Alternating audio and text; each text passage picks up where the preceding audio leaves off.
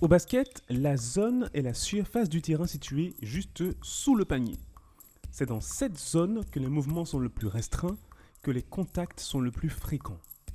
Or, ce qui est intéressant, c'est que pour marquer les fameux paniers à trois points et justement avoir une meilleure vision du jeu, il faut sortir de cette zone.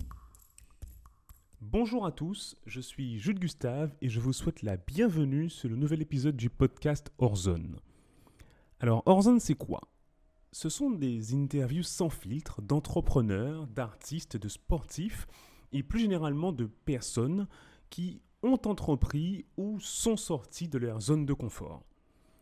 Grâce à ces conversations, je vous propose de décortiquer le cheminement de pensée, ce qui fait la motivation et leur réussite au quotidien. L'objectif, en fait, c'est de comprendre comment ils font, pour ensuite éventuellement appliquer ces méthodes à nos propres projets. 13e, épisode du podcast, Hélène, Hélène Fossard du groupe Les Nubians. Mhm. Euh, moi, c'est un vrai plaisir pour moi de t'interviewer parce que euh, ça fait un, bail maintenant que, que je suis un fan. Euh, et un grand fan, hein, donc voilà. Et, et, donc, du coup, c'est un peu un petit rêve qui devient réalité hein, d'avoir en face de moi. Donc, c'est cool, c'est cool. Ben, merci. Donc, voilà. donc, déjà, est-ce que tu peux te présenter, Hélène, s'il te plaît? Eh bien, Hélène Fossard, euh, une moitié euh, du groupe euh, Les Nubians, qui est ce groupe qu'on a créé avec ma sœur il y a plus de 25 ans maintenant. Ouais. avec comme ambition de, bah de, de, faire une musique qui nous ressemblait, qui, un truc qui qu'on n'entendait pas ailleurs et qu'on a défini comme afropéen, Afropean Soul. Euh, et ma foi, et qui nous a amené à voyager, euh, à pas mal voyager, et puis surtout à conquérir les États-Unis, ce qui était absolument pas euh, prévu. C'est ça, c'était pas un objectif au départ. Non.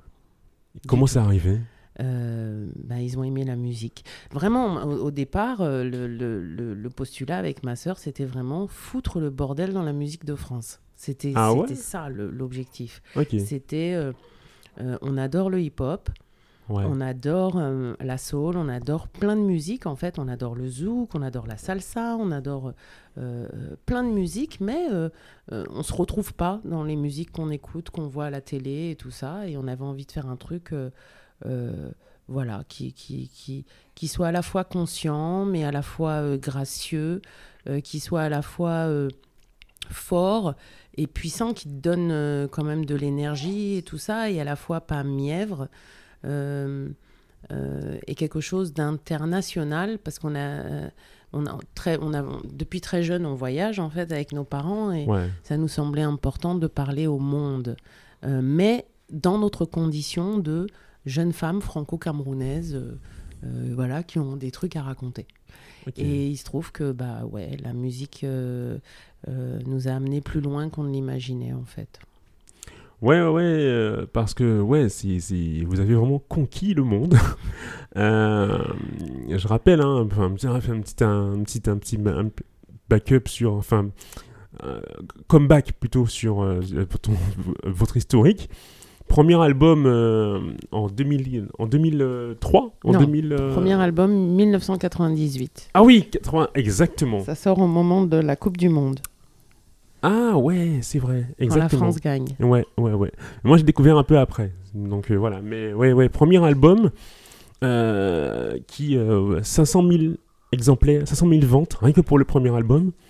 Et, et, vous rentrez directement, j'ai vu, à la centième position du Billboard aux États-Unis. Ouais. Donc c'est quand même une grosse performance, hein, avec une nomination. Au, NAACP Award, c'est l'association créée par euh, Webb Dubois. C'est la National Advancement, National Association for Advancement of Colored People. Ok, ouais, d'accord, ok. Et c'est euh, euh, le mouvement de Martin Luther King. Oui, d'accord, ok, mm. très bien, évidemment. Ok, donc voilà, premier album, donc gros carton. Deuxième album en 2003. Là, vous êtes nominé aux Grammy Awards.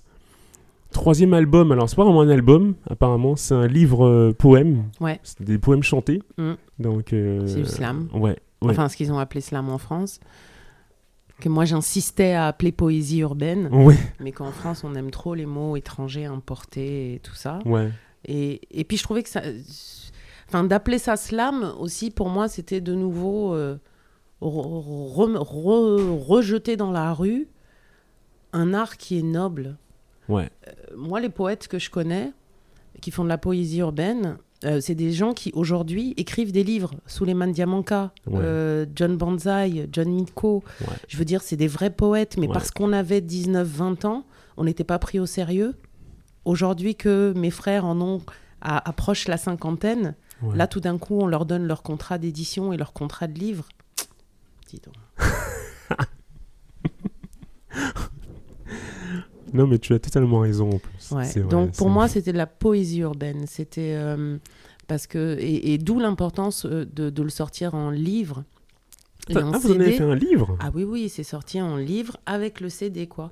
Parce que Et vous étiez, vous étiez autoproduit pour ça d'ailleurs c'est, Oui, on a monté un label, etc. et tout pour produire euh, effectivement ce projet, puisque très peu de personnes y croyaient. Ouais. Et et, l'importance du livre, parce que euh, oui, pour moi, il y avait nécessité déjà, un, de transmettre, et que le livre reste quand même euh, cet objet que tu peux passer euh, à tes enfants, à ton voisin, à ta copine. Tiens, regarde, lis ça.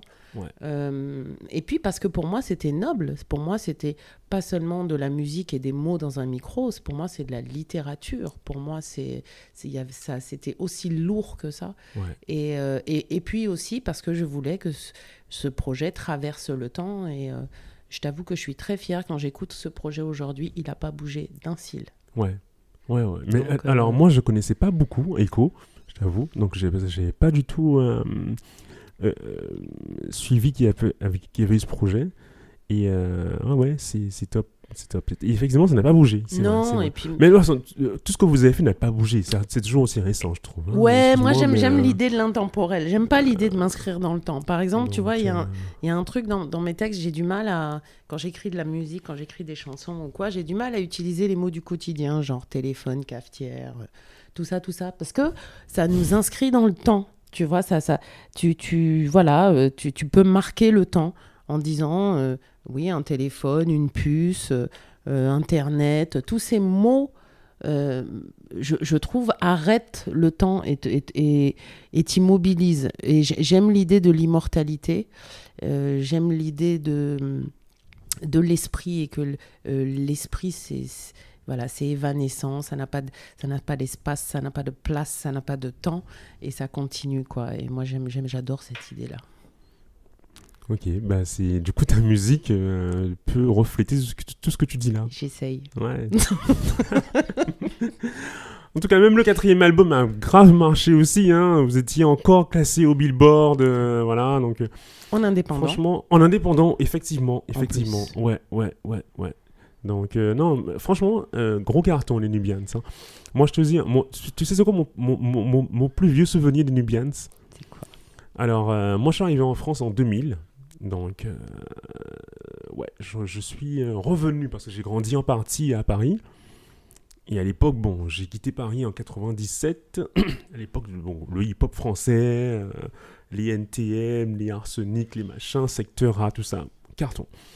Je reviens trois ans plus tard il a euh, ben, mon frère dont on parlait tout à l'heure, là, qui me fait découvrir, enfin grâce à lui je découvre un peu le, ben, hip-hop américain et la soul, la new soul. Et là je découvre les Nubians, tu vois. Et euh, voilà, je me rappelle de mon premier concert, mon premier vrai concert à Paris, c'était le 1er décembre 2000. J'avais été voir Wyclef Jean euh, à l'Élysée Montmartre. Mhm. et voilà. Et quelques années plus tard, en 2002, je crois, ou 2002 ou 2003, Là, j'ai mon appart, donc j'habite dans le 16e. Euh, et là, euh, tous les dimanches, on prend l'habitude avec mes frères euh, d'aller soit déjeuner, soit prendre un dessert au, au House of Life. Ouais. donc le restaurant là en bas des champs. Mmh. Et, et c'est là que qu'on découvre, que moi je découvre les Nubians, tu vois, en live, voilà. Donc la, fameuse, les, fameux après-midi montés par euh, Didier, Omax, tout ça. C'est ça. Et, euh, et, du coup, le précurseur du, mouvement hip-hop love soul qui, qui dure jusqu'à aujourd'hui. Et, et c'est là que, ouais, on découvre les Nubians, son mouvement en live et tout. C'est extraordinaire, quoi, tu vois. C'était une belle période. Hein. Ah ben ouais, carrément. Et puis vous, vous arriviez là, les deux sœurs maquillées. Alors moi j'ai besoin que tu me parles aussi hein, des maquillages que vous faisiez. Euh, et puis, euh, non, vous, vous, nous transportiez dans un, dans un monde à part, dans un monde un peu irréel. C'était, c'était génial. Quoi. C'était une belle période, euh, déjà Paris à cette époque-là. Hein. J'avoue, il y avait effectivement la hip-hop, hip-hop Love Soul. Il y avait tous les concerts à, hum, vers Bastille. Là. ouais, la scène. À la scène à la Bastille. Scène, euh, ouais, c'était hyper effervescent à ce moment-là. Et euh, bah, les, les, les, maquillages, tout ça, c'était important pour nous. L'aspect, euh, l'aspect scène. Bah, nous, en fait, on a eu comme référence de scène quand même des gens comme Fela Kuti, où là, c'était l'extravagance même. Et justement, les points qu'on se faisait sur le visage et tout ça, c'était en hommage à lui tout le temps. Ouais, ouais. Euh, hommage à Fela. Euh, et puis une manière aussi pour nous euh, de, de, de, garder contact avec notre ancestralité mhm. et de, de se mettre vraiment en référence, en révérence par, par, pardon, par rapport à ce que nous faisions. De ne pas galvauder la musique. La musique, c'est pour nous, ça a toujours été sacré. Mhm, mhm et le fait de se mettre au service de quelque chose qui est plus grand que toi. Ouais. Et, et donc, c'est pour nous, c'était ça. Le moment où tu, on mettait les points, c'est vraiment le moment où ma sœur et moi, où on se met dans la, la, peau de, de, de, ces servantes de la musique. Et que ça ne c'est plus à nous. Euh, tu déposes ton ego, tu déposes tout ça et tu, tu montes sur scène et tu laisses juste bah, l'inspiration euh, faire son travail et puis l'unité que tu fais avec tes musiciens sur scène, cette magie faire son travail. Ça, c'est pour nous fondamental. Et on a toujours été un groupe de scène. En fait, pour nous, ça a été une surprise la signature de l'album parce qu'on n'a pas cherché. Euh, nous, on était à Bordeaux à l'époque. On avait un groupe a cappella. On chantait. Des, Toujours à deux. À deux. On faisait des reprises euh, de jazz on faisait, euh, on faisait pas mal de concerts euh, dans l'idée que euh, pour nous, la musique, c'est la scène. Et que si jamais un jour on enregistre un album, ça sera à cette époque-là, on a moins de 20 ans. Hein, et on se disait, on fera un album quand on, sera dans la trentaine, quand on aura déjà fait 500 concerts, tu vois, et que tu es tellement maître de ton truc que tu arrives en studio, tu fais one, two, bah C'est tout, quoi. Et, et en fait, le contrat de disque nous est, nous est littéralement tombé dessus parce qu'on ne cherchait pas. Et, euh, et du coup, euh, bah ouais, il a fallu se, se mettre en, en branle-bas de combat pour, euh, pour le faire, cet album, mhm. en urgence. Ah donc quand le, quand, quand le, contrat arrive, vous n'avez pas encore de, de morceaux. Enfin, on vous propose de faire un album et vous n'avez pas encore de projet on a quelques morceaux euh, qu'on enregistre, qu'on a enregistrés comme euh, maquette pour démarcher les salles pour faire des concerts. Euh, à ce moment-là, on fait déjà donc ces concerts à cappella.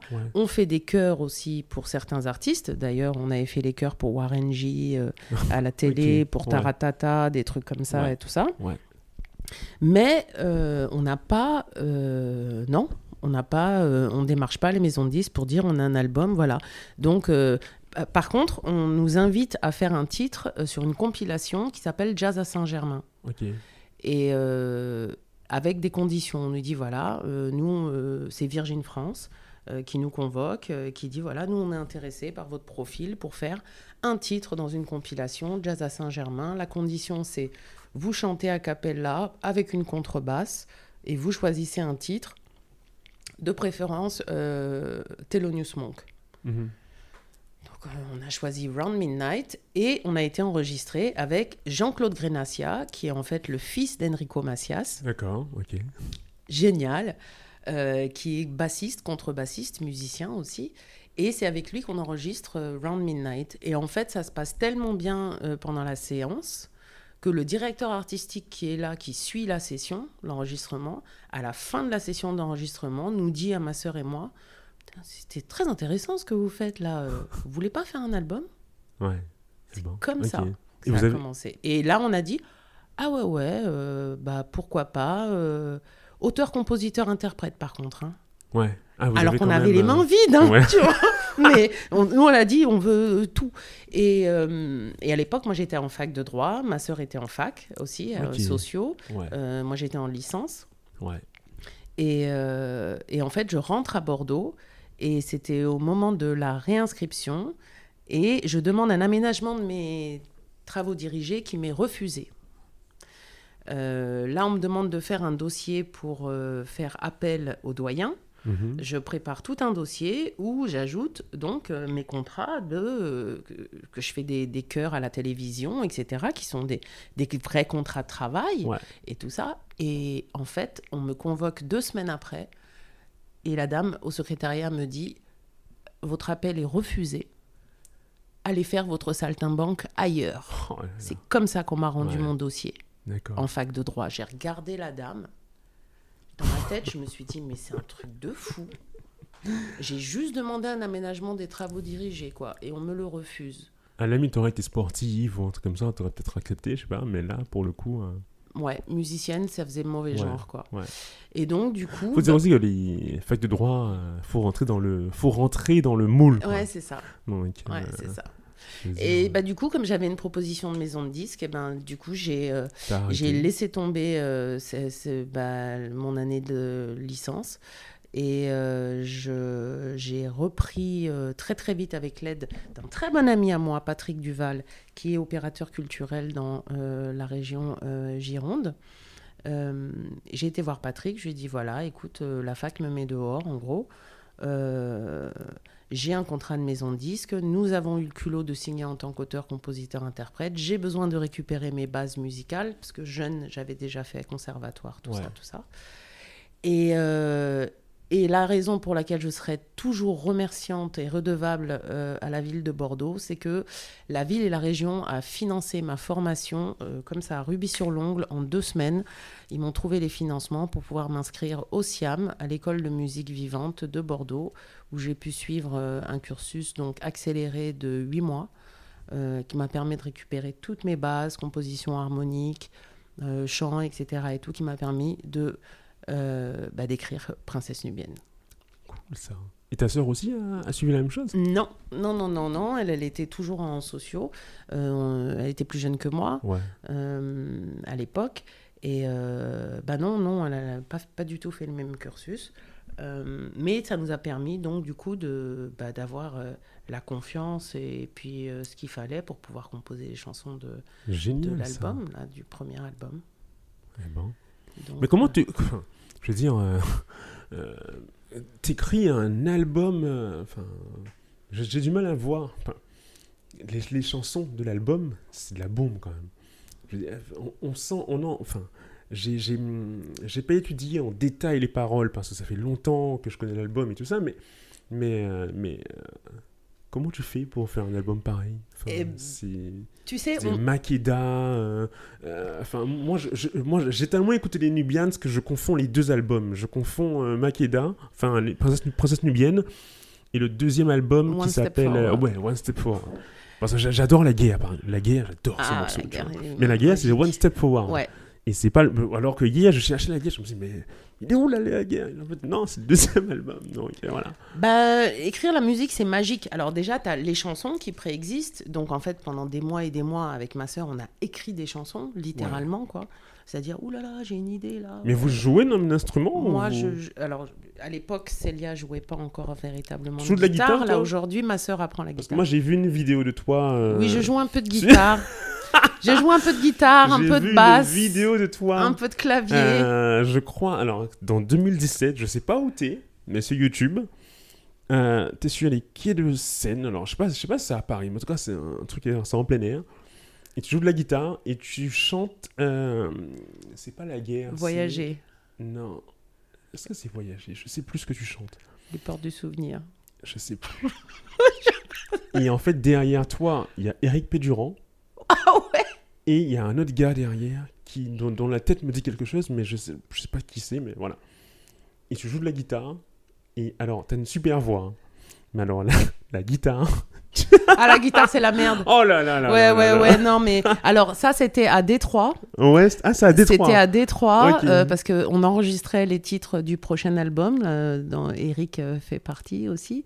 Et, Un album qui va sortir?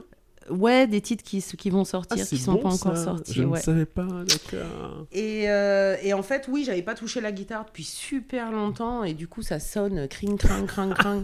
Mais euh, ah, les, les, instruments, c'est ingrat. Hein. Si tu travailles pas, et eh ben, même si tu as appris et que à un moment donné, euh, ça ressemblait à quelque chose, et eh ben, tu perds tout. Hein. C'est ah ouais. terrible. c'est tellement ingrat. Mais du coup, pour composer, quand même, euh, je me sers essentiellement euh, clavier, euh, percussion, basse et guitare, oui, quand même. une chanson comme Les Portes du Souvenir ont été écrites, enfin, a été écrite sur avec guitare. Voyager a été écrit avec guitare. et puis, alors, ce qui a fait la magie quand même du son, les Nubians, parce que on avait l'idée des chansons, on avait l'idée des thèmes qu'on voulait, euh, qu'on voulait aborder et tout ça, mais le son, pour nous, on avait aussi une idée très précise de ce qu'on voulait entendre. Et les producteurs de sons qu'on entendait à cette époque-là, ça nous, ça nous allait pas c'était trop hip-hop, c'était trop, c'était pas assez mélangé, ça allait pas chercher dans les, les, samples et les références euh, auxquelles nous on pensait, euh, c'était pas assez métissé, c'était pas. Et puis un jour, l'éditeur nous envoie une cassette démo. Euh, on écoute la cassette et c'était des sons qui ont été faits pour le groupe de rap sénégalais Positive Black Soul. Mm-hmm. Et on écoute ces sons-là et on dit mais ouais, mais ouais, ça, ça, commence à... Et on nous présente Mounir Belkir, donc mhm. Mounir qui est à Marseille. Et c'est donc avec Mounir qu'on a fait bah, le, son euh, de, du premier album et le son euh, qu'on voulait entendre. Euh, c'est lui le magicien. c'est lui le magicien du son. Il y a toujours, il y a toujours quelqu'un, effectivement, enfin souvent, moi je vois, ça me fait penser à l'histoire d'MC Solar qui, euh, qui euh, ses premiers albums, il les a fait avec euh, Jimmy J. Voilà et et en fait les après quand il a quand il est revenu enfin les, albums d'après, il travaillait plus avec Jimmy J. Et, ça s'entend dans le son. Ça s'entend ouais et c'est fou quand même hein. c'est c'est assez extraordinaire. Non, mais le son, c'est euh, c'est ça. C'est la couleur de ta maison. C'est euh, euh, l'architecte. L'architecture, c'est le, le, oui, la base, la structure, mhm. ton texte, ta mélodie et tout ça. Et puis mhm. après, c'est l'habillage. Et, et, cet habillage peut desservir un morceau, quoi. Ou le servir. Et en l'occurrence, Mounir, c'est quand même la magie. On s'est pris la tête. Hein. vous avez bossé avec, sur les deux albums? Sur, oui. tous les albums Oui, même avec le, le projet de poésie. D'accord, ok. Euh. C'est cool ça. ok. Oui, oui, oui. Euh, le seul album sur lequel on n'a pas bossé avec Mux, euh, avec Mounir, c'est bah, le New Revolution qu'on a sorti en 2010. Ouais, ouais, ouais. Voilà. Ouais. C'est le seul album où on n'a pas bossé avec Mounir. Mais sinon, tous les autres albums, on a bossé avec Mux. Super, super. Et c'est quoi Alors, aujourd'hui, c'est quoi les Nubians du coup? Bah, les Nubians, c'est ma sœur et moi qui continuons à faire des concerts. Là, on était en concert euh, pendant trois semaines aux États-Unis, là, euh, juillet dernier. Où on a fait. Euh, Donc tu vis encore de ta musique aujourd'hui? Oui, bien sûr, bien sûr, bien sûr. on a été interrompu sauvagement par le Covid. Ouais. Euh, parce qu'en fait, nous, depuis, depuis qu'on a quitté en fait le marché français, euh, enfin le territoire français, les gens pensent que le groupe est mort. Non. Ouais, c'est vrai. Hein, alors pour ceux qui ne suivent pas, euh, effectivement, moi j'ai toujours suivi un peu, mais effectivement, on n'entend pas du tout parler de Nubians. Vous vous, êtes arrivé aussi en 2000, enfin 98-99, au bon moment. C'était le, c'était la, New Soul qui arrivait à Paris. Euh, les gros artistes américains aussi arrivaient. C'est l'époque de D'Angelo, d'Erika Badu, euh, tout ça. Alors il faut que tu euh, saches qu'aux États-Unis, on nous considère comme les créatrices de la neo soul. Hein. Ah ouais? Ah ouais. On est, on est trois. Ouais. En créateur de la neo soul, c'est Erika Badu, ouais. les Nubians. Les Nubians, ouais. Et troisième, c'est D'Angelo ou même il y a quelqu'un d'autre avant. Hmm. Et c'est un mec. Je crois. J'ai oublié. Ma sœur, là, elle, aurait répondu. Bilal, je sais, plus. sais pas. Non. parce que tout ça, ils sortent leurs albums après. Ouais. ouais en fait. Angie Stone, je crois. Il me semble ah qu'il y a Angie sur son premier son album là. Nous, Erika. Angie Stone, c'est quelle année le, premier album de Il me semble que c'est la même année que nous. 98 ou 99. Eh ben. Ok. Donc, euh, ouais. Non, mais c'est génial. Mais alors, moi, du coup, j'ai une question parce que. Hop là, qu'est-ce que j'ai fait? Non, c'est bon. C'est bon. Euh, je veux dire, aujourd'hui, là, enfin, vous avez, vous avez fait.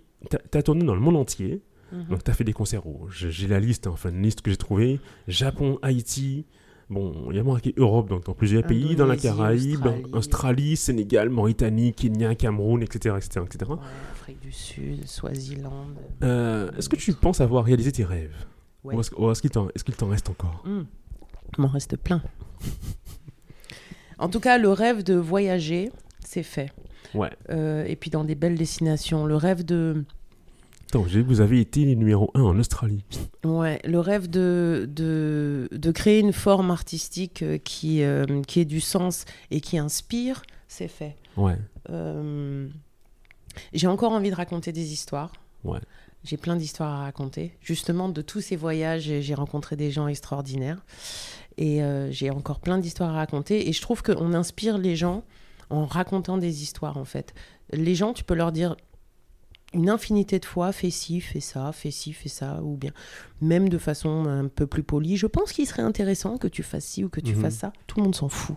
Après, si par contre, quand tu commences à raconter une histoire en disant, ben voilà, j'ai rencontré Nathalie, lui est arrivé ça, ou bien moi, en fait, je, je dans ma vie, il m'est arrivé ça et tout ça, tu, tout d'un coup, tu as plus d'attention, tout d'un coup, c'est beaucoup plus aisé pour une personne de, de, trouver là un écho à sa propre euh, existence, en fait. Et, euh, et en ça, je trouve que les histoires sont fascinantes. Alors, euh, j'écris, écrire, j'ai beaucoup écrit aussi, fait pas mal d'éditorial. Euh, de création, de fiction et tout ça. Et donc je continue dans ce sens-là. Euh, j'aimerais beaucoup voir certaines de mes petites histoires passer à l'écran. Ça, ça serait un truc. Donc euh, ouais, ok, sous forme de, de documentaire, de court métrage, ouais, ouais, de films court métrage et tout ça, parce que je trouve que quand on arrive à amener les images qui permettent de sublimer une histoire et donc du coup d'ouvrir un imaginaire, eh ben, on est exactement dans la fonction d'artiste. exactement. on est ton, label dedans. ton label existe, existe toujours ou pas hein? Mon? Ton label. ah oui, oui, non, notre label est toujours là. Alors, Donc tu peux le produire toi-même euh, Ouais, absolument. Je, alors, je t'avoue, là, je, je, je, je, suis très intéressée de travailler avec les gens. Euh, pendant des années, quand même, euh, on a été artiste indépendante. Hein. Depuis 2006, euh, on est en indé. Et c'est lourd. C'est lourd, c'est difficile, c'est compliqué. Euh, alors avec des beaux succès, comme rentrer dans les charts américains en étant indé et tout, c'est euh, énorme. Mhm. Mais euh, le boulot que ça demande. Mhm. et tu me demandais pourquoi est-ce qu'on ne nous a pas vus en France tout ce temps-là? Parce que ça demande un boulot fou et un argent extraordinaire que de pouvoir déployer une promotion à l'international. Et en sachant qu'en plus, comme les, les Nubians, on est un groupe qui est sorti quand même bien avant le streaming et tout ça, on est un peu passé à la trappe au moment où il y a eu tout le passage au digital. D'accord, ok.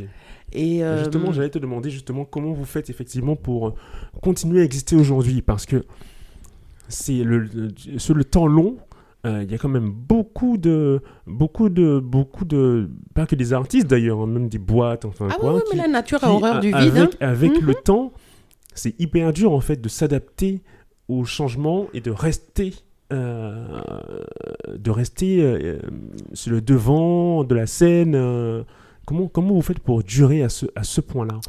Comment tu fais pour aujourd'hui encore faire une tournée aux États-Unis et ça marche quoi? 20 ans après ben C'est le fait de n'avoir jamais lâché la scène, mhm. en fait. ouais. C'est-à-dire que de nouveau, hein, en France, on, ne voit pas et du coup, on a l'impression qu'on a arrêté.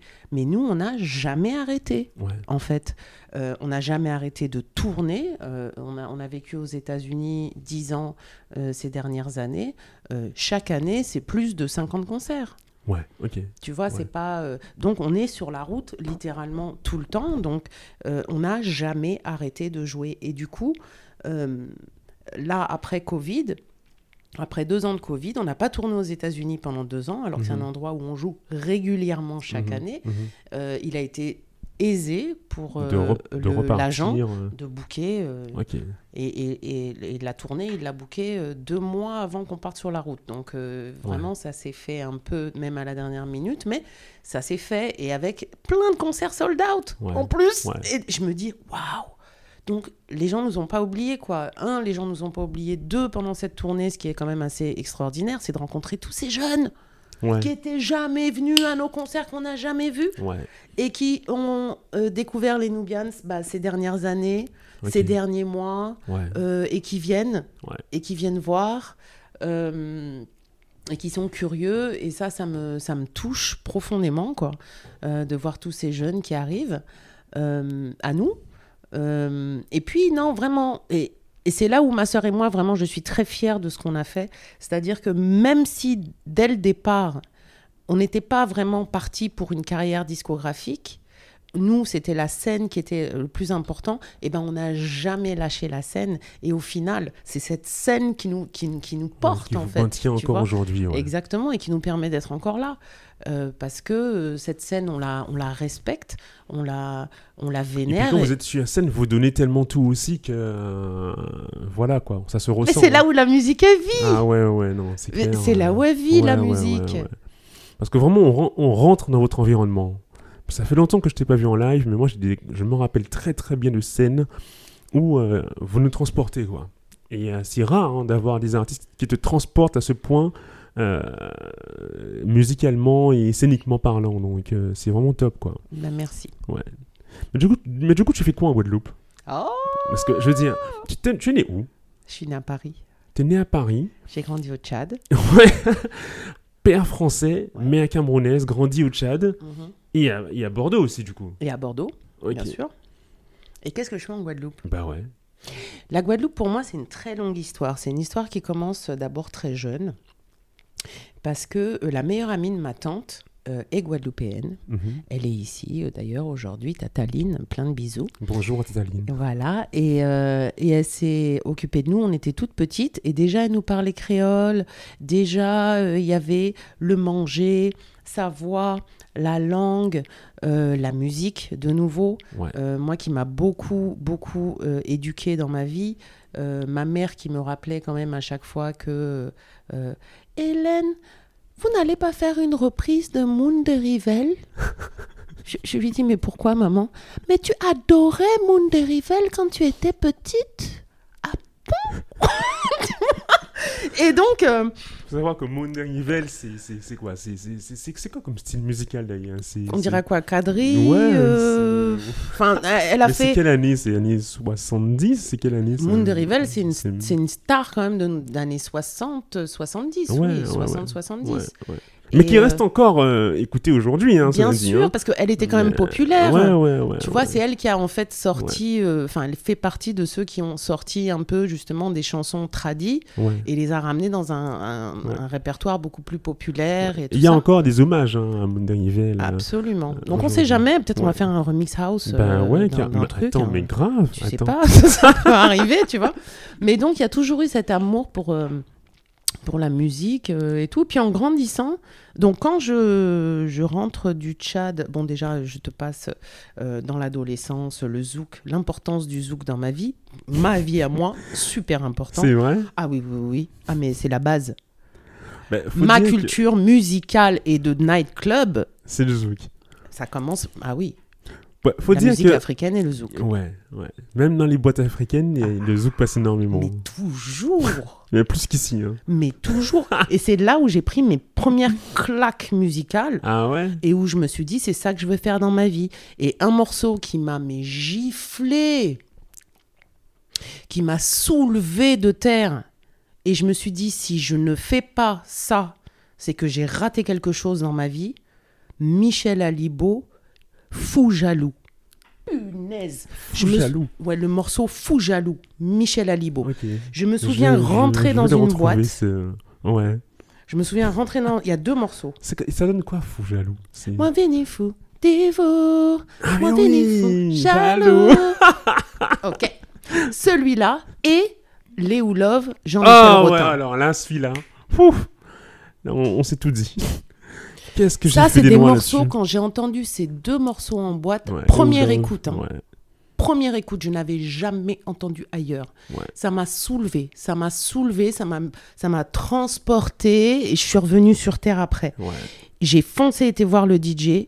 C'est quoi? C'était quoi? Je veux voir tout de suite. Et là, tu étais, tu étais où à ce moment-là? J'avais 17 ans, je venais d'arriver en France. Ok, ok en fait. Je venais d'arriver en France, euh, je commençais à voilà, me balader et tout. Et puis, euh, très vite aussi, je me rapproche de la communauté caribéenne.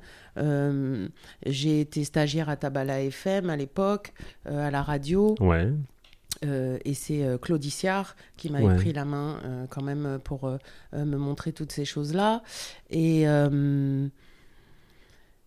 et qu'est-ce qui se passe? Et j'arrive à la fac à Bordeaux et là, je rentre donc dans l'association Caraïbes Activité. Évidemment. En tant que prof de danse. Ah bon, d'accord. Voilà. Et euh, j'étais donc à Caraïbes Activité. Alors, les Bordelais diront Ouais, ouais, t'étais à Caraïbes Activité, t'étais pas à la GEG. Non, je ne faisais pas partie de la GEG, l'association des Guadeloupéens de Bordeaux. Non, j'avoue. Et, et à l'époque, déjà, je trouvais assez J'imagine la, intéressant la, dissidence. Déjà à la fac, j'étais j'étais quand même assez euh, hors système quoi. Intéressé par cette ah.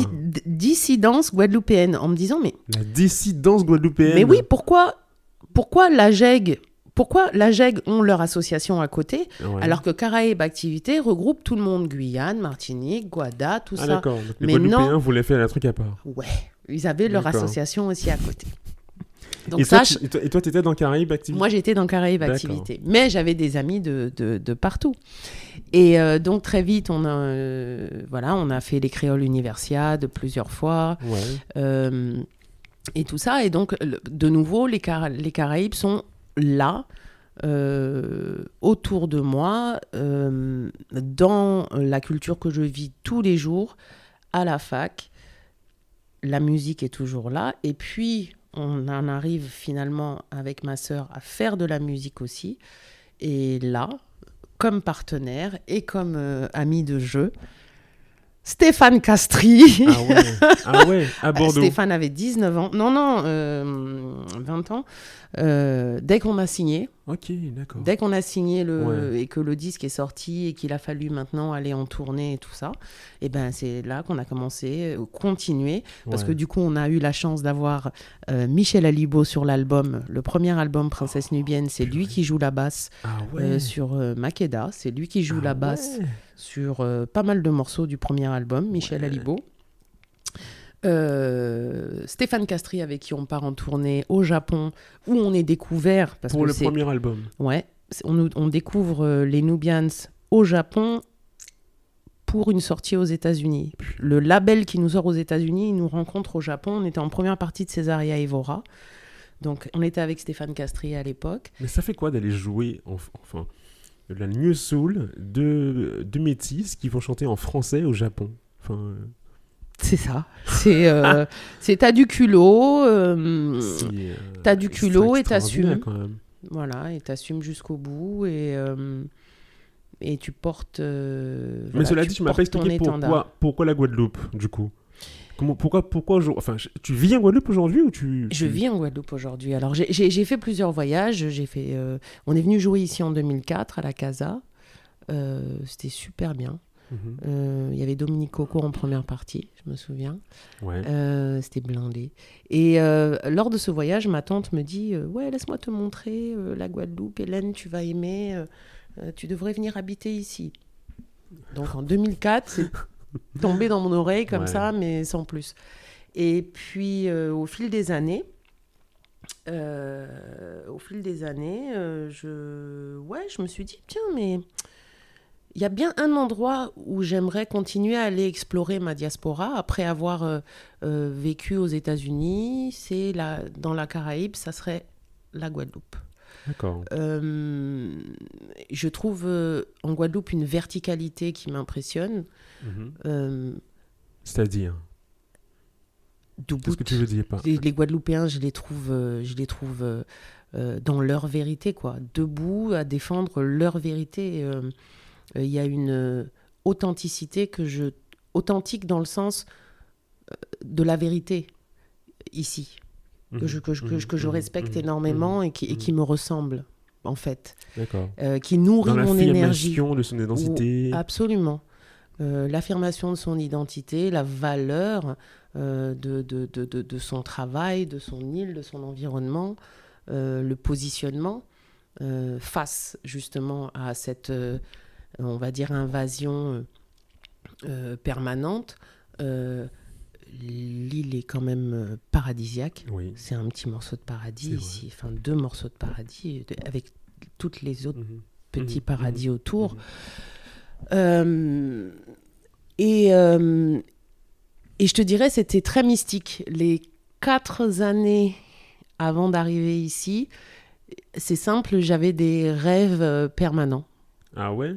En fait des visions permanentes. Et je voyais à chaque fois, euh, enfin très souvent, après j'ai eu un autre rêve euh, euh, que j'ai vu en fait ici, matérialisé. Je, Donc j'avais deux rêves qui revenaient souvent.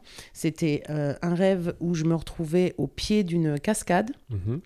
et je voyais vraiment bien cette cascade, comment elle était, l'environnement et tout ça.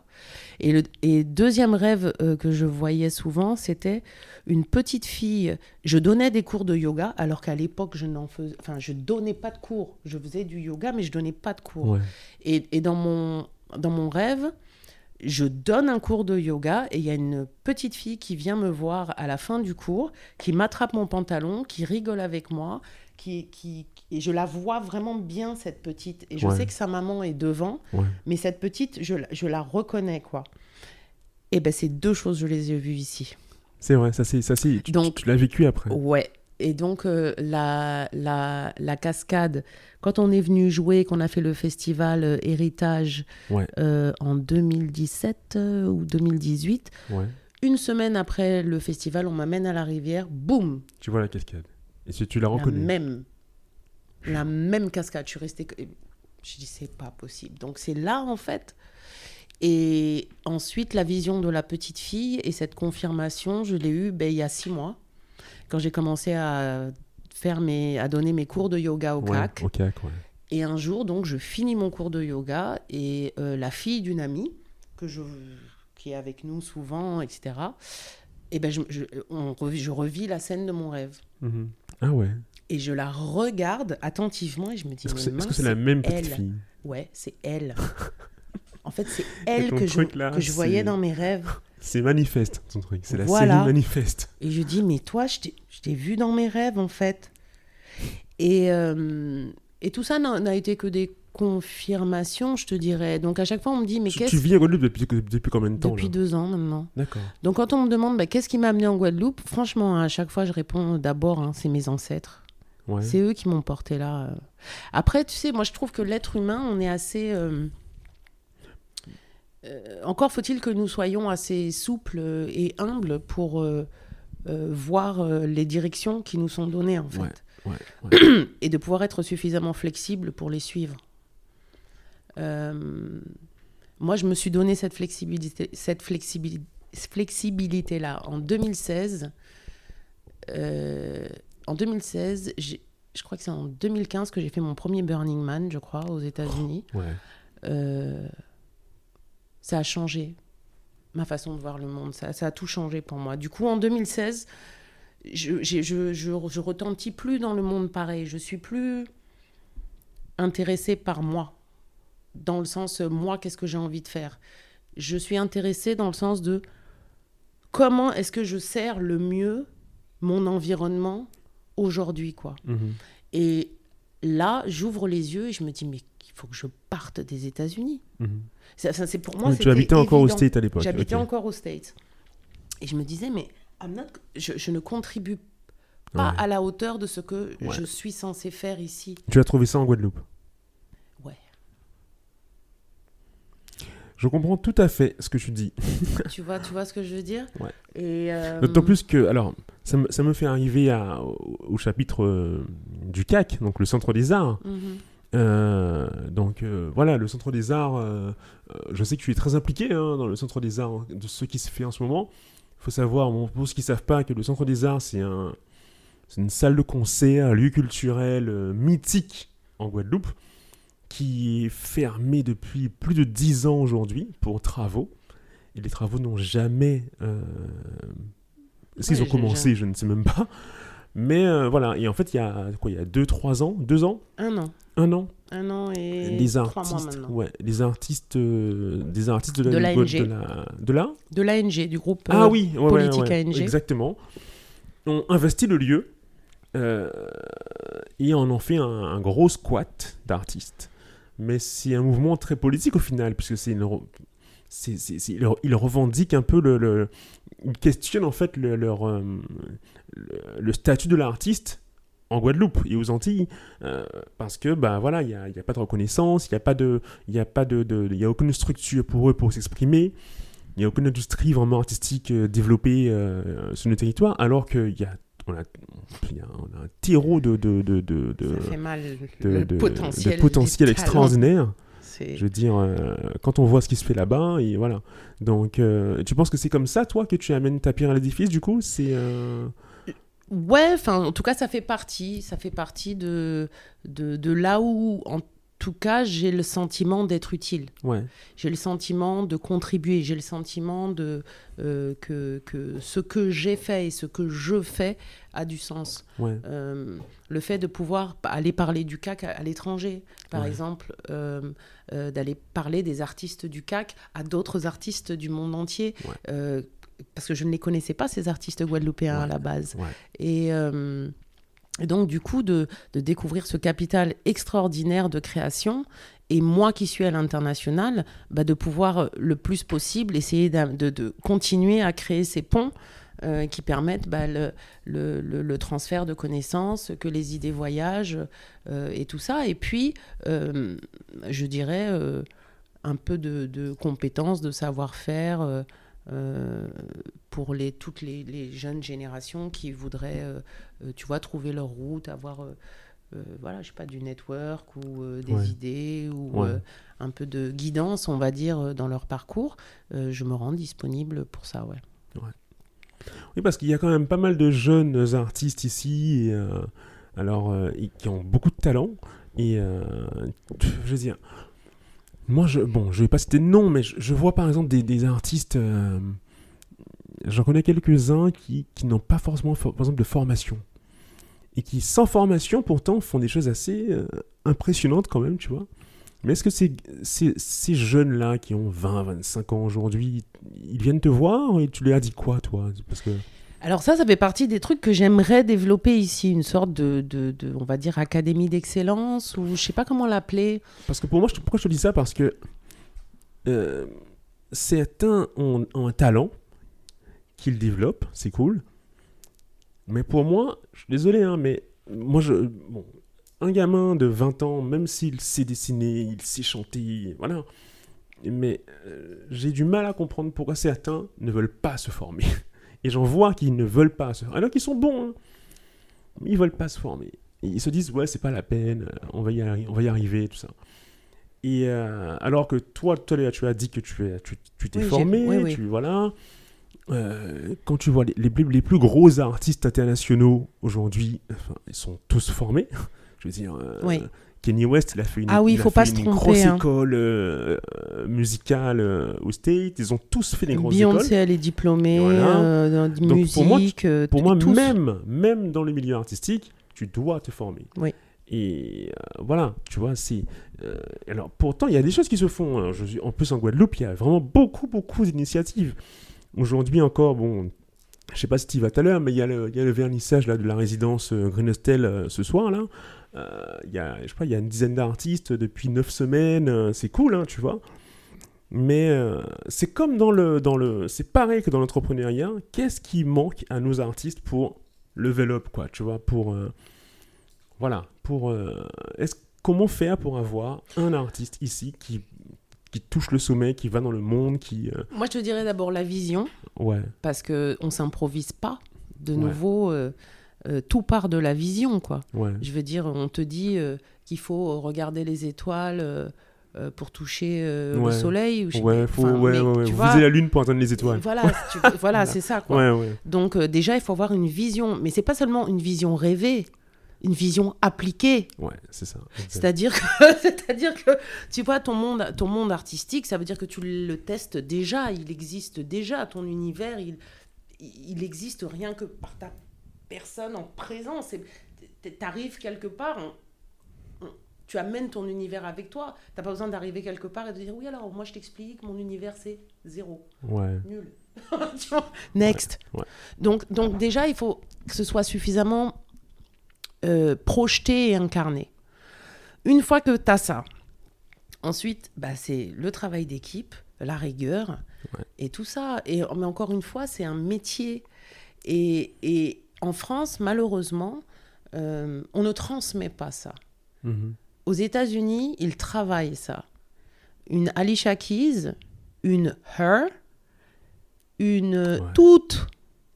À partir du moment où il a été identifié que ces jeunes filles allaient être chanteuses professionnelles, à 12 ans, elles ont été prises en main pour devenir ce qu'elles sont aujourd'hui.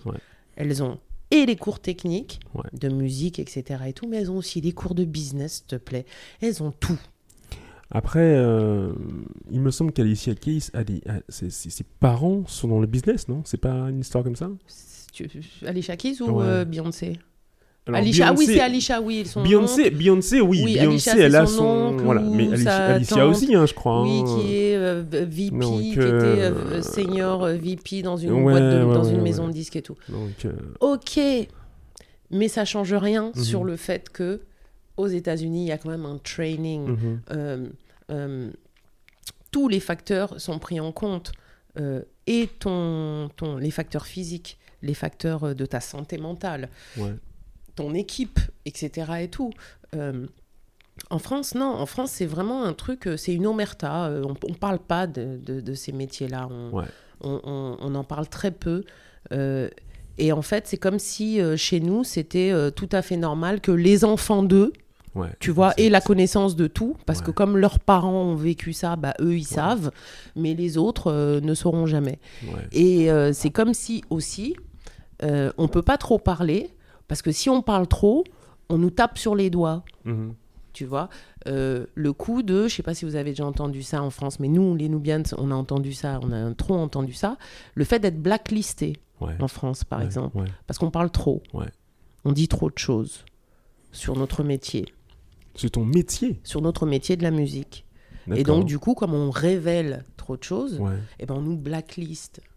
Ah ouais. Donc, il y a des, des, des, des, situations comme ça où beaucoup d'artistes, en fait, euh, on ne grandit pas, finalement, euh, parce que euh, on a peur d'être puni parce qu'on transmet nos histoires ou notre expérience et tout ça, ce qui est quand même dramatique, quoi.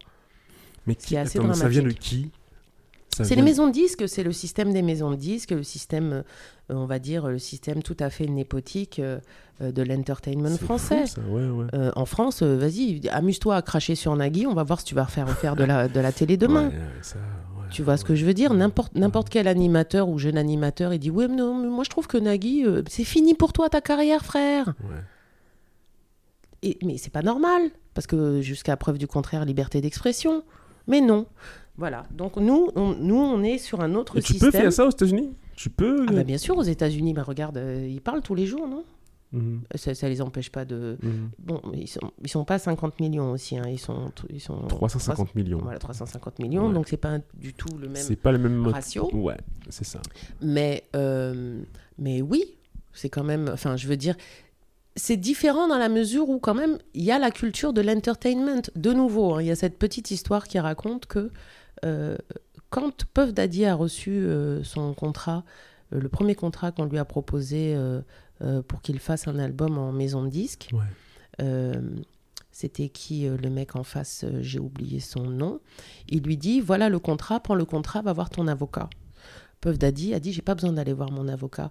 Il a lu le contrat comme ça, il lui a jeté dans la figure en lui disant tu, tu vas pas nous faire signer les mêmes contrats que tu as fait signer à Ray Charles. Donc ça veut dire que en gros, dans la culture afro-américaine, la culture des contrats, elle avait déjà été faite. Tu imagines? C'est-à-dire que toute cette génération-là avait déjà eu l'occasion de se pencher sur la question de la carrière de leurs aînés. Mhm, mhm, mhm, T'as vu ça où en France, toi? Est-ce que Manu Dibango, c'était mon parrain. Est-ce qu'un jour il m'a montré un de ses contrats? Je lui ai dit d'ailleurs, je lui ai dit, tonton, tu nous aides pas T'écris un livre comme euh, de je sais plus combien de kilos de café où tu racontes euh, ton histoire de arrivant en France, tout ça, tout ça, génial quoi. Mais au final, pour ce qui est de la carrière du disque, les mêmes trous dans lesquels tu es tombé en 1964, je retombe dans les mêmes trous moi-même en 2003. Est-ce que c'est normal? Ouais, c'est vrai. Donc. C'est terrible ça. Hein. Euh, et, on l'a vu dans, dans, le rap par exemple en France. Euh, des, des, artistes rap des années, des années 95 qui se sont fait. Comment dire ça Niquer Oui. Tout simplement. Euh, MC Solar, tu vois, c'est extraordinaire. Entre autres. Ouais, entre, Claude, autres, entre autres. Hein. Claude qui a eu l'audace de vouloir attaquer sa maison de disques. Ouais, ouais, ouais. ouais, C'est Qui a eu l'audace d'attaquer sa maison de disques. Ouais. On lui a fait payer ça durement. Ah, mais il a payé, hein. ça, purée. Un autre qui a eu l'audace d'attaquer sa maison de disques et qui s'est retrouvé à chaque fois. C'est marrant parce que quand tu regardes la presse, finalement, tu as toujours des effets d'annonce de oui, tel attaque sa maison de disques, machin, mais tu jamais la fin du. Mhm. La fin mhm. du procès ou la fin de. Mhm. Et qu'est-ce qui a été décidé, quoi? C'est Johnny Hallyday. Johnny, quand il a attaqué Universal pour récupérer ses masters. Ah, mais oui, c'est vrai ça. Mais attendez. Mais oui, mais oui, il y a des histoires, hein. Mais Johnny, en plus, Johnny vivait. Oh là là, moi j'avais entendu dire que Johnny. Les mecs, ils, vivaient la grande vie, ils s'occupaient absolument de rien du tout. Et les mecs, ils lui ont dit Ah bon Tu veux récupérer tes masters Mais tes masters, c'est des masters qui datent euh, de 50, 60 ans. C'est ça, ça ne lui appartenait pas. Que pour pouvoir les avoir, en fait, physiquement, pour pouvoir. Euh, il faut qu'ils soient dans des frigos euh, à je sais pas combien de degrés et tout et tout pour que les bandes elles restent en bon état parce que sinon euh, les bandes elles se détériorent. Le coût de ça. Donc ils lui ont dit ah bon c'est ça que tu veux? Tu veux tes bandes on va te les rendre tes bandes mais avec tous les coûts qui vont avec. Waouh et ouais. Et le pire c'est que ok super tu, tu récupères tes masters mais après. Ouais. Mais attends, mais du coup, c'est quoi l'histoire? Là, en tout cas, pour, pour lui, ça, ça, a joué contre lui, puisque ses masters étaient tellement anciens. On parlait donc de masters physiques, de bandes physiques, euh, qui ne pouvaient pas, en fait, euh, les entretenir et tout ça. Très compliqué. Pour Solar, pareil, il a attaqué pour la propriété de ses masters et tout ça, qu'il n'a pas forcément récupéré d'ailleurs. D'où la raison pour, la, pour laquelle pendant des années, euh, premier, deuxième album de Solar n'était pas disponible en, streaming. En streaming, ouais, je sais, ouais, ouais, clairement. ça aussi, c'est une, une forme de rétorsion. Évidemment, évidemment. Pourquoi Mais, mais c'est là où tu te rends compte de, mais qui fait ça et pourquoi? Tu es producteur, tu as investi de l'argent, et pour punir quelqu'un, tu vas décider, toi, en tant que producteur, de pas recouper ton argent et de pas gagner d'argent pour que l'autre, il en gagne pas non plus. non, mais t'as vu ça Oui, parce que du coup, le producteur aussi gagne pas d'argent. Mais bien sûr. Évidemment, mais ouais. Oh, c'est fou ça. Donc, mais du coup, ça me, ça me fait arriver à une question que je voulais te, demander, moi. C'est par rapport justement cette histoire, cette façon de la, vie d'artiste qui, euh, alors, on, on, a fait tout ton, on, a parlé de, toutes tes réussites. Mais il y, a des, bas aussi dans la vie d'artiste. Ah, il y en a plein. Il y en a plein. Comment tu gères ça? C'est ces moments où bah, il n'y a, pas d'argent qui rentre, ou, ou alors euh, tu n'as pas d'inspiration, ou euh, Enfin, voilà, comment sujet ces moments euh, hyper difficiles qui, des fois, peuvent durer longtemps, ah d'ailleurs. Hein. absolument. Bah, la foi, l'opiniâtreté, la communauté, la solidarité, euh, la famille. Euh, c'est là où tous ces mots-là prennent leur sens. la santé mentale, pour pas, justement, tomber en dépression et tout ça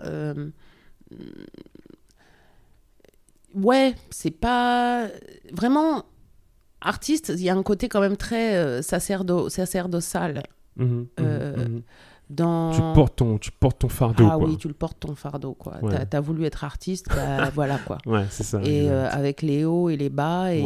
Mais de nouveau, cette opiniâtreté, cette fois, si, si on ne l'avait pas, je crois qu'on ne ferait rien. Et puis, la compréhension aussi que rien n'est éternel, que tout est cyclique. Mhm, mhm. Et que euh, c'est Lauren Hill qui l'explique très bien dans une interview, euh, qui dit bah, il y a le moment où tu es en haut, puis il y a le moment où tu es en bas. quoi. Mhm. Et euh, quand tu es en bas, bah, tu vas chercher la foi, l'énergie et tout, de regarder en haut.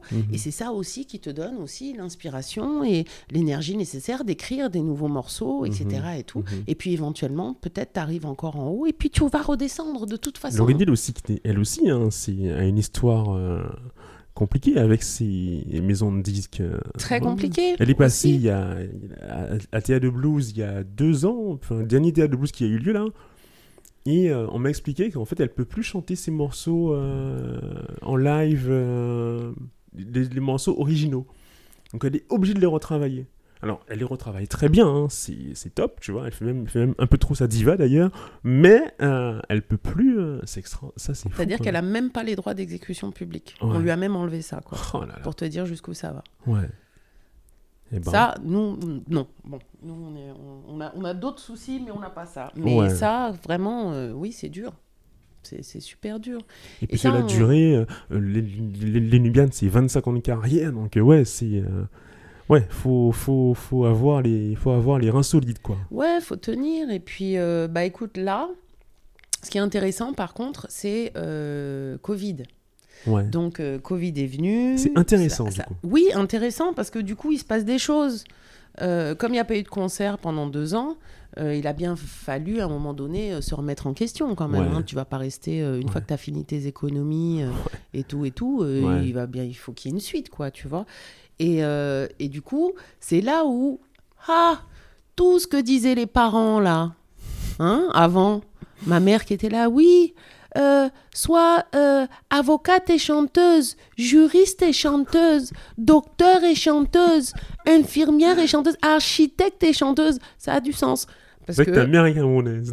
D'où l'accent. D'où l'accent. J'adore faire l'accent de ma maman. J'adore ça.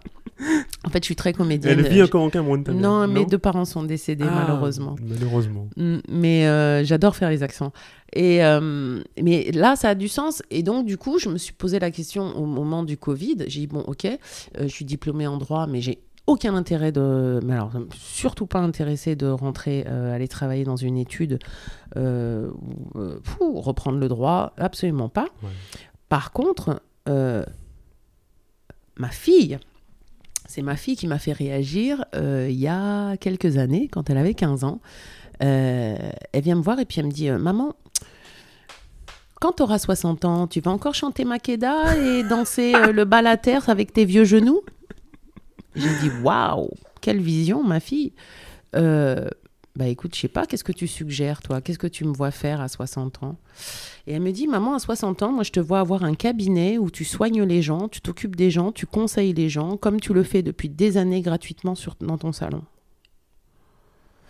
Dis, dans ton salon, sur, ton canapé, quoi. Ouais. Ok. Et je dis, waouh, ma fille, elle regarde. Donc, elle voit, en fait, ce qui se passe. Donc, elle a une vision pour toi. Ouais.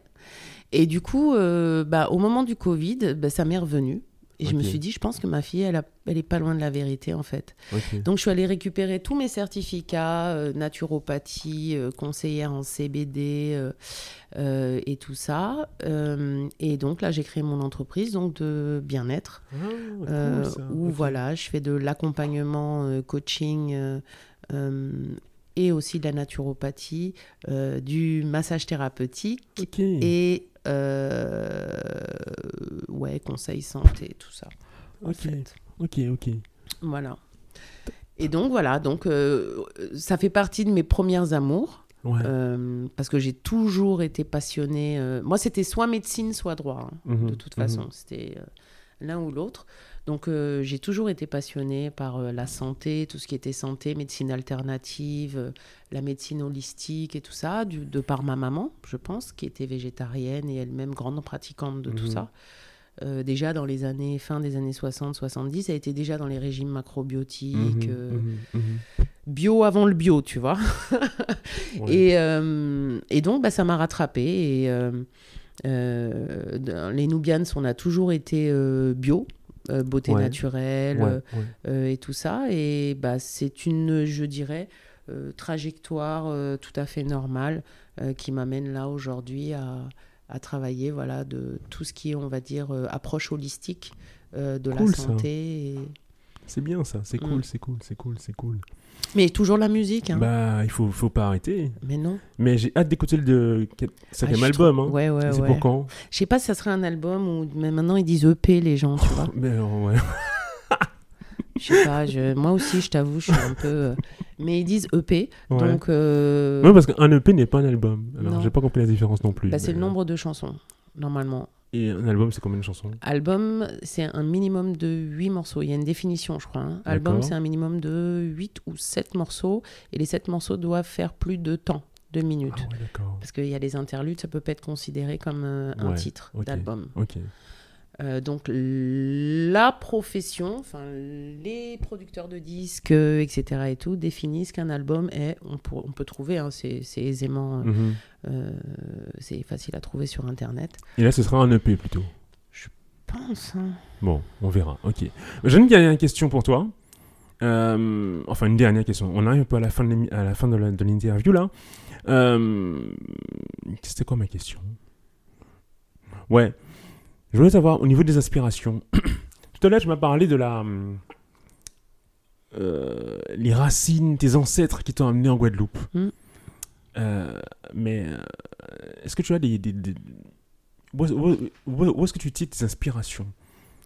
Dans la vie de tous les jours Enfin, je veux dire, dans la vie. Tes inspirations. Déjà, moi, ça m'a étonné quand tu m'as dit que tes ancêtres t'ont amené en Guadeloupe. Ouais. Pourquoi t'ont pas amené plutôt dans un pays africain? Parce que. Je suis allé au Cameroun avant d'arriver en Guadeloupe. Hein. J'ai fait un petit voyage avant d'arriver ici. Ok. Attends, c'est bon, pour ça, je pourrais en écrire un bouquin, mais euh, littéralement, je savais que ma période américaine était terminée.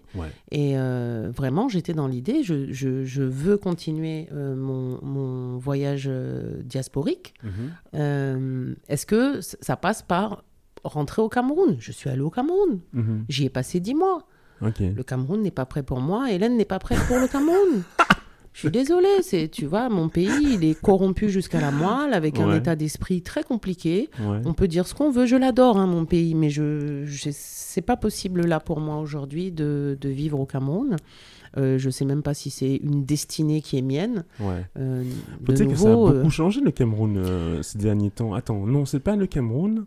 Je confonds Cameroun et Mali, peut-être. Mais euh, c'est pas. Non, c'est Mali. Hein, oh, c'est le Mali qui a dû beaucoup changer. parce que le Cameroun n'a pas beaucoup changé en substance. Toujours le même président depuis 35 ans. Donc je vois pas qui, très. C'est bon, Bongo Biya. Ah oui, Paul Biya. Ok. Je ne sais pas quel changement il y a pu avoir peu au Cameroun que je ne suis pas au courant. Non, je, je ne vois pas. Et puis, tu sais, personne n'a écrit que. Euh, parce que c'est ta terre, c'est, parce que c'est la terre de, tes ancêtres, c'est la tienne. Ça, c'est un truc, cette espèce de déterminisme euh, culturel euh, ou de naissance, euh, n'a pas, pour moi, ça n'a pas de sens. vraiment, vraiment, vraiment, vraiment. et donc, du coup. Je suis très d'accord avec ça aussi. Ouais, ouais, ouais, ouais. C'est. de nouveau, hein, tu vis là où tu es bien, tu vis là où tu es bien. Exactement. Et tu es même, tu, tu es d'où tu décides que tu es. Exactement. C'est-à-dire que le Cameroun, pour moi, c'était difficile dans la mesure où, à un moment donné, pour pouvoir survivre au Cameroun, le pays m'obligeait à être quelqu'un d'autre que moi-même, c'est-à-dire mhm. à devenir une personne très désagréable, mhm. qui gueule tout le temps, mhm. euh, parce que si tu es trop gentil, on te marche sur les pieds. Euh, et, donc à devenir quelqu'un qui, qui n'est pas toi. Mais non, je vais, je vais, je vais pas me pervertir mhm. pour vous tous, mhm. par contre. Là, c'est impossible, quoi. Je vais pas commencer à devenir égoïste parce que dès que je pose mon paquet de cigarettes sur la table, vous êtes 50 à vouloir me, me fumer mes clopes, quoi. Mmh, mmh. C'est, c'est, je peux pas être en réaction dans ma vie, je, je veux être en action, pas en réaction. Et quand les énergies, à un moment donné, te poussent à être la personne que tu n'es pas, eh ben, tu bouges. Et, et, du coup, après j'imagine qu'il euh, y a plusieurs euh, Cameroun, plusieurs façons de le vivre. C'est peut-être ton expérience, je sais pas. Moi, j'ai jamais été au Cameroun, donc euh, voilà. Mais l'Afrique est très compliquée, le Cameroun encore plus. Et je te dirais que pour un Africain, il est sans doute plus aisé de vivre dans le pays dont tu n'es pas que de vivre dans le pays d'où tu es. Mhm. Parce que tout d'un coup, tu deviens responsable de tes familles et de tes lignées. c'est ce qu'on dit. et que ça devient très lourd, très vite. Je sais, c'est aussi vrai pour. Euh, alors, ce ne sont pas les mêmes euh, déterminismes euh, aux Antilles, mais beaucoup d'Antillais vivent mieux leur antillanité à l'extérieur qu'aux Antilles. Hein. Je peux comprendre. Donc, voilà. Je peux comprendre. Après, je te dirais que je comprends, mais est-ce que c'est normal? Ah, bah ça. Je ne sais pas. Moi, je moi, je, moi ça, ça, a longtemps été mon gars. Hein. Ça a longtemps été mon gars. Et puis au final, euh, je pense que la Guadeloupe a, beaucoup changé. Donc aujourd'hui, je suis bien. Mais il euh, faut dire aussi que je suis arrivé ici. Je pense que j'avais un âge où j'étais suffisamment mûr pour euh, m'adapter. Je pense qu'il y, a une époque où j'aurais pas du tout pu m'adapter. Donc, je suis arrivé à un stade de ma vie où je pouvais m'adapter. C'est ça. Mais je serais arrivé plus tôt jusqu'à pas rester. Euh, c'est ça. C'est clair. Mais bon, j'ai une dernière question pour toi. Si tu devais changer quelque chose dans ton parcours, est-ce qu'il y aurait quelque chose que tu aurais changé? Ouais. Ah, j'aime bien ta réponse. Parce que tout le temps on me dit non, non, moi mon parcours je l'adore. Euh, c'est c'est quoi Non, moi j'ai fait des conneries, euh, des conneries monumentales. Une, une, une, une des grosses conneries que j'ai faites, ça a été de me fâcher avec ma maison de disques. Ouais. J'étais pas j'avais pas l'intelligence, euh, la maturité euh, à l'époque de comprendre le jeu. Mhm. Parce que finalement, c'est un jeu. Tout mhm. ça n'est qu'un jeu. Mhm. Et au lieu de voir ça comme un jeu, j'ai vu ça tellement sérieusement comme si c'était ma vie. Alors que non, c'était juste un jeu. Et que du coup, euh, j'ai pris à cœur des choses qui n'étaient pas importantes Mmh, mmh, mmh, Mais j'avais le sentiment que si je laissais ça passer, c'était toute ma personne qui était fourvoyée dans la foulée. Alors que non, pas du tout. Et, ça, tu t'en rends compte bien après. Alors, euh, pendant longtemps, j'ai justifié ça en me disant Mais non, c'était ça, la vérité, c'est ça qui est sorti de mon ventre et tout. Tant pis, c'est comme ça et tout. Mais euh, non, en fait. Non. J'étais pas obligée de, de, mettre un coup de pied dans la fourmilière euh, pour... Euh, non, je n'étais pas obligé. J'étais pas obligé. Ça aurait pu se passer autrement. Tu penses que ça aurait été plus bénéfique pour toi si tu avais joué le jeu de l'industrie? Ouais. D'accord. Parce que j'avais pas la patience à l'époque et de toute façon, je n'aurais pas pu l'apprendre avant, puisqu'on en a parlé tout à mhm, l'heure. Mhm. Il n'y a pas de livre qui t'apprenne ça, qui t'apprend ça. Donc il aurait fallu que je m'arme en fait d'un tout petit peu plus de patience. bon ouais, mais c'est la, c'est la vie, c'est le... Je veux dire, euh, voilà. Mm. Tu le regrettes? Je sais pas si c'est des regrets, mais en tout cas, c'est... Tu l'aurais fait différemment. Ouais, c'est-à-dire si vraiment on me donnait l'opportunité là mhm. de dire, bon... Euh, tu as une chance, euh, où est-ce que tu vas et tu changes quelque chose, j'irai là. Ouais, ok. Ça, sans aucun doute, quoi. J'irai là et je réglerai ça. Ok. Et je, j'enlèverai ce nœud-là et je laisserai couler l'eau dans cette direction pour voir jusqu'où ça, aurait pu euh, aller. Tu vois Parce qu'en fait, je, me rends compte que j'aurais appris avec le temps. Mmh, mmh, j'aurais, mmh, j'aurais appris, comme je l'ai appris de toute façon, mais j'ai été impatiente. L'impatience nous joue des tours. Ok, non mais euh, ok, ouais, c'est bien, j'accepte ta réponse, euh, même si euh, ça me questionne, mais voilà, je... ok, parce que je me dis, ça se trouve, tu aurais joué le jeu, tu aurais regretté après de ne pas avoir pris ton indépendance aussi, peut-être, je sais pas. Je pense pas, parce qu'il y a d'autres manières de... Aujourd'hui, je me rends compte, hein, il y a d'autres manières d'éviter... Parce que tu sais, c'est comme si, c'est comme, bon, je veux dire, moi, je suis aujourd'hui salarié avec un pied dans le dans le dans l'entrepreneuriat. Euh, bon ben tout le temps je suis en train de me dire bon qu'est-ce que je fais euh, est-ce que je mets les deux pieds dans l'entrepreneuriat ou est-ce que je reste ou est-ce que je suis le mouvement euh?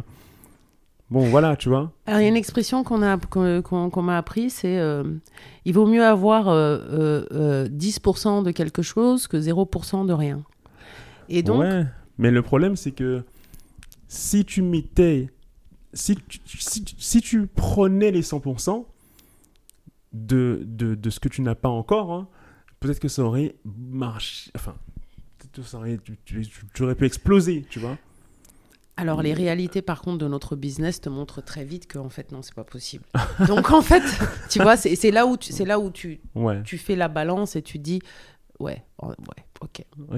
Tu vois ce que je veux dire? Et que de nouveau et c'est là où euh, bon là par exemple je, je, travaille beaucoup là-dessus là sur un, bouquin euh, euh, justement pour parler de, de, de l'artiste et d'avoir une approche holistique mais qui englobe vraiment euh, de, la globalité de ce que ça représente être artiste, il y a une chose qu'on oublie de façon fondamentale, c'est l'équipe de l'artiste.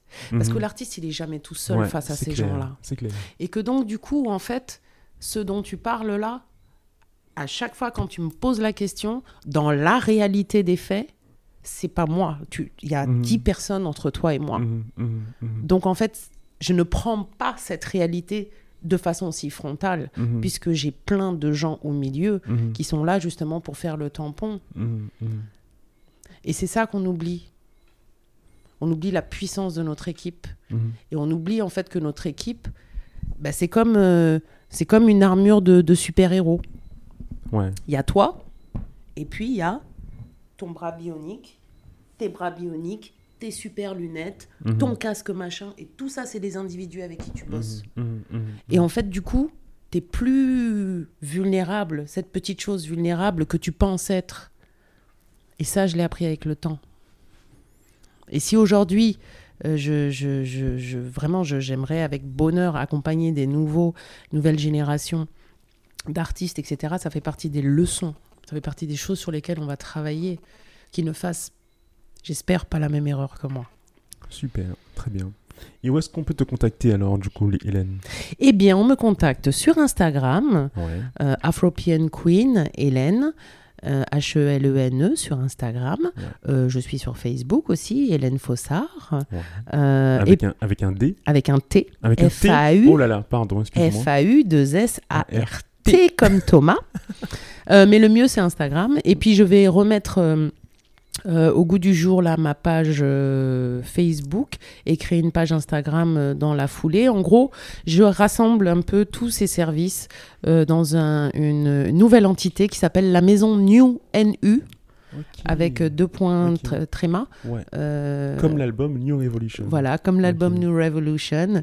La maison nue, et euh, je reprends d'ailleurs les podcasts dès très bientôt, très vite. Eh ben, vidéo, puis on parle de plein de choses, et puis bah, j'invite les gens à me présenter des cas, à me poser des questions, et qu'on puisse continuer ces conversations. Moi, je vais mettre de la vidéo bientôt.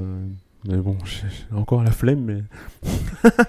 on verra vu le cadre dans lequel on vit, quand même, ça serait bien que tu rajoutes la vidéo. Ouais, mais c'est autre chose, c'est beaucoup de boulot. C'est vrai. Voilà, donc c'est pour ça. on verra. Mais bientôt, bientôt. Mais en tout cas, je suis ravie euh, euh, d'être là euh, sur le plateau de Horzone et ah bah, c'est gentil, faire cette interview avec Merci toi. Merci à toi parce que vraiment, je t'assure, hein, c'est voilà, c'est beaucoup d'émotions de t'avoir reçu parce que c'est vraiment euh, tu es quelqu'un que je suis depuis très longtemps. Mais merci. Et, en plus d'ailleurs, je vais interviewer normalement dans les prochaines semaines, prochains mois des personnes que tu connais. Hein, euh, donc j'ai prévu Eric, évidemment, mon pote Eric, ouais. Euh, mon pote Didier. Ouais. donc voilà, ça va, on va parler de tout ça encore. J'avais même pensé d'ailleurs à vous mettre toi et Didier en même temps, mais euh, ça aurait été marrant. Faudrait que je commence à faire des trucs un peu. Euh, oui, en commun. Ouais, Moi, ouais, je trouve que c'est pas, mal aussi. Donc, euh, eh ben super. Bah, Eric, que j'espère vous allez pouvoir entendre très bientôt sur nos morceaux. Mais il est ah, mais si, on a quand même sorti un titre de tous les titres, enfin issus du EP. Ouais. Le titre s'appelle Liberation. Qui est sorti Libération. Ah bon? Il est sur notre chaîne YouTube. Il est disponible sur notre Bandcamp. Ok. Et dans les chœurs, qui chante avec nous? Eric Pédurin. Oh. ah bah j'irai écouter ça, tiens. Ok, d'accord, d'accord. Génial. Ouais. Eh ben, super. En tout cas, merci beaucoup, Hélène. Ben, merci beaucoup. Bonne continuation à toi. Merci. si tu as besoin d'aide pour tes podcasts, euh, n'hésite pas. Hein. moi, je peux te. Voilà. Eh ben merci. Ça ne tombe pas dans l'oreille d'une sourde, je peux te le dire. Ah ben, super. eh ben à bientôt alors. À très bientôt, merci. Eh ben, super. 1h19. Ah, mais tes, trucs en général, c'est ça. 1h13, 1h12. moi, chaque fois, je me dis, je me dis que j'essaie de, que j'essaie de garder 3 quarts d'heure. En fait, j'arrive jamais. Cette interview est à présent terminée. Merci beaucoup d'avoir passé tout ce temps avec moi. Euh, j'espère sincèrement que ça vous a plu. Si c'est le cas, alors n'hésitez pas à vous abonner au podcast si ce n'est déjà fait, à liker, à commenter les publications sur Instagram, sur Facebook. Je vous donne rendez-vous très bientôt pour un nouvel épisode de Horzone. Et d'ici là, prenez soin de vous. Salut